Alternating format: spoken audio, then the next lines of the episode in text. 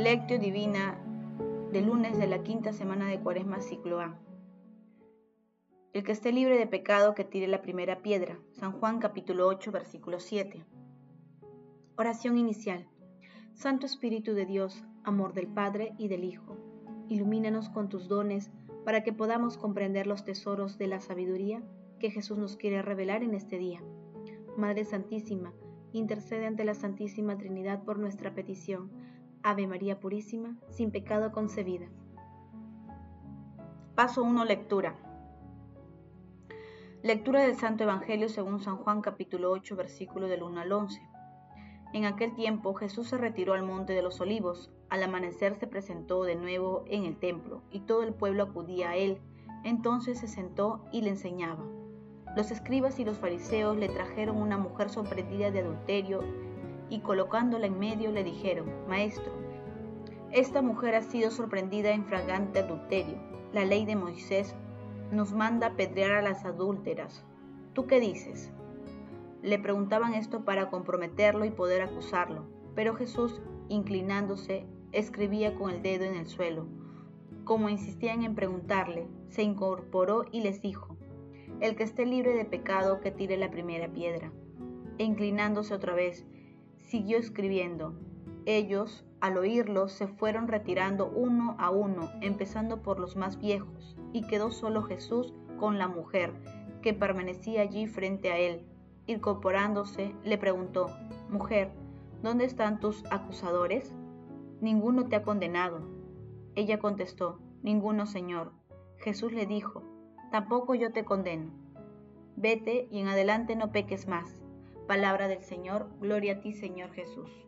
Su perdón no solo nos limpia de la culpa, sino que nos da la fuerza para no volver a pecar, nos libera de la esclavitud del demonio y nos hace criaturas nuevas, hijos de Dios. Pidamos al Señor creer que solo Él puede, con su perdón, regenerarnos a una vida nueva, verdadera vida de gracia que lo ha roto para siempre con el pecado. No, que, no pequemos más. Gonzalo Mazaraza. En el pasaje evangélico de hoy, sus adversarios ponen a Jesús en una dura prueba, la misericordia o la justicia. El objetivo de sus perseguidores era acusar a Jesús como enemigo de la ley de Moisés y por tanto enemigo de Dios. No les importaba la situación de aquella pobre mujer que iba a ser lapidada. Hoy Jesús invita a sus interlocutores, es decir, a los lectores de todos los tiempos, a pesar de la severa ley que señalaba la lapidación de la mujer, a la ley de la misericordia, mansedumbre y bondad que todos debemos interiorizar. ¿De qué sirve tirar piedras si todos tenemos un techo de cristal? Cuando se fueron los acusadores, solo quedaron la miseria de la mujer pecadora y la misericordia de Jesús, frente a frente. La mirada de perdón le devolvió la vida a la mujer. Paso 2. Meditación. Queridos hermanos, ¿cuál es el mensaje que Jesús nos transmite a través de su palabra?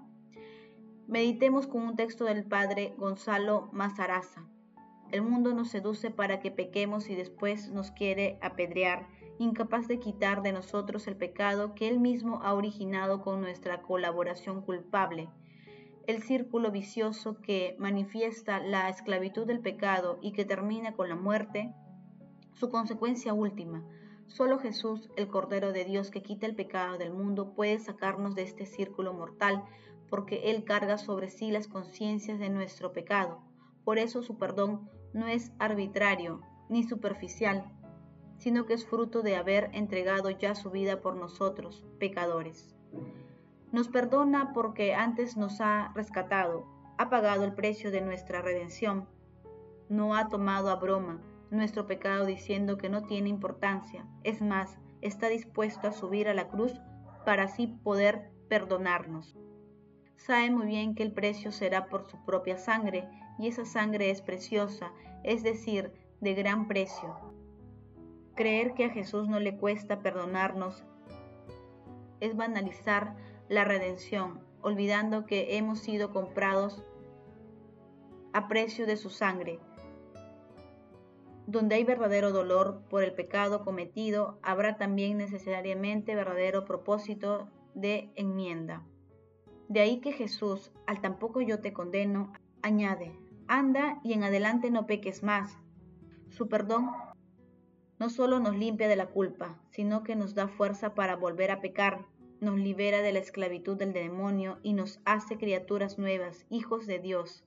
Pidamos al Señor creer que solo Él puede, con su perdón, regenerarnos a una vida nueva, verdadera vida de gracia que ha roto por siempre con el pecado. No pequemos más. Hermanos, por ello es importante preguntarnos, hay ocasiones en nuestra vida cotidiana en las que nos vemos tentados a juzgar y tirar piedras a los demás. ¿Puede emprender una defensa más activa de la vida, de la familia y de los valores cristianos? Que las respuestas a estas preguntas sean provechosas para mantenernos firmes en la fe y para no prejuzgar ni juzgar a las personas.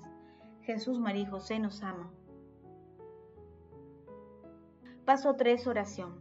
Oh Dios, por tu gracia inefable nos sentimos enriquecidos por toda la bendición.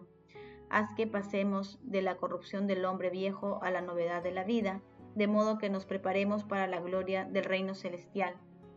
Padre eterno, confiando en tu misericordia y bondad, te pedimos que fortalezcas nuestra fe en Jesucristo con fin de evitar que nuestros pecados nublen nuestro entendimiento y podamos tener la paciencia para no juzgar a nuestros hermanos concédenos también el valor para perdonar a quienes nos ofenden. Amado Jesús, tú que eres el autor de la vida eterna, acuérdate de los difuntos y dales parte en tu gloriosa resurrección. Otorga también la protección a los agonizantes para que lleguen a tu reino. Madre Santísima, Madre del Buen Consejo, intercede ante la Santísima Trinidad por nuestras peticiones. Amén. Paso 4. Contemplación y acción. Hermanos, contemplemos a nuestro Señor Jesucristo con un escrito de Isaac de Nínive. Adoro tu grandeza, oh Dios, que me creaste con tu amor y que en Cristo me salvaste. Gloria a ti, que en tu benevolencia soportaste nuestras impiedades, que en tu compasión soportaste nuestro ser pecador y en tu dulzura removiste nuestras carencias y que nos concediste creer en ti, como conviene a tu grandeza no miraste nuestra maldad que siempre está ante ti, porque eres un Dios misericordioso. Vence siempre el fuego de nuestros pecados con el rocío de tu gracia. Señor mío, no me hiciste como un vaso de cerámica que una vez roto ya no se puede restaurar y una vez abollado ya no se puede volver a obtener el pulido de cuando era nuevo. En tu sabiduría me plasmaste como un objeto de oro y plata que cuando se que cuando se ennegrece, gracias al refinador que es la pasión de la combustión, vuelve a adquirir el calor del sol y vuelve a ser brillante, y por medio del crisol de la conversión vuelve a, vuelve a su condición de antaño. En ti está el artesano que limpia nuestra naturaleza y la renueva. Yo ensucié la belleza del bautismo y estoy sucio, pero en ti recibiré una belleza mejor, porque en ti está la belleza de la creación que tú volviste a llevar a la belleza que fue robada en el paraíso terrenal. Oh Dios, que renueves el llanto de la creación, concédeme el llanto escondido. Esas lágrimas no brotan por un expulso del cuerpo, sino, sino por un ardor en la conversión escondida, ardor que conduce a la verdadera alegría. Mis pecados, Señor, Señor mío, son muchos, pero tu benevolencia es mayor que mis pecados. Mis impiedades aumentan, pero no se pueden comparar con tu misericordia. Cuando mis deudas aumentan, veo, Señor, Dios mío, que tu amor es mayor que mis pecados y veo reducido el silencio por lo que he atrevido a hacer. Estoy sometido a la prueba por las visitas que me haces y me siento maravillado, pues me recompensas en sentido opuesto respecto a lo que yo merecía. Es tu don el que me ha acercado a conocerte y no a tu castigo. Te amamos, Señor, tanta bondad, tanta misericordia. En este día deseamos tener presente los preceptos de nuestro Señor Jesucristo para evitar juzgar a nuestros hermanos.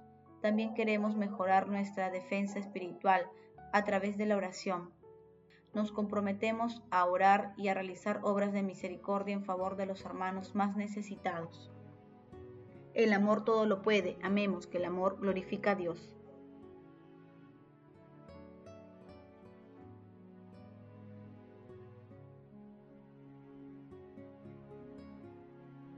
Oración final. Gracias Señor Jesús porque tu palabra nos conduce por caminos de paz, amor y santidad. Espíritu Santo, ilumínanos para que la palabra se convierta en acción. Dios glorioso, escucha nuestra oración. Bendito seas por los siglos de los siglos. Madre Santísima, intercede ante la Santísima Trinidad por nuestra petición. Amén.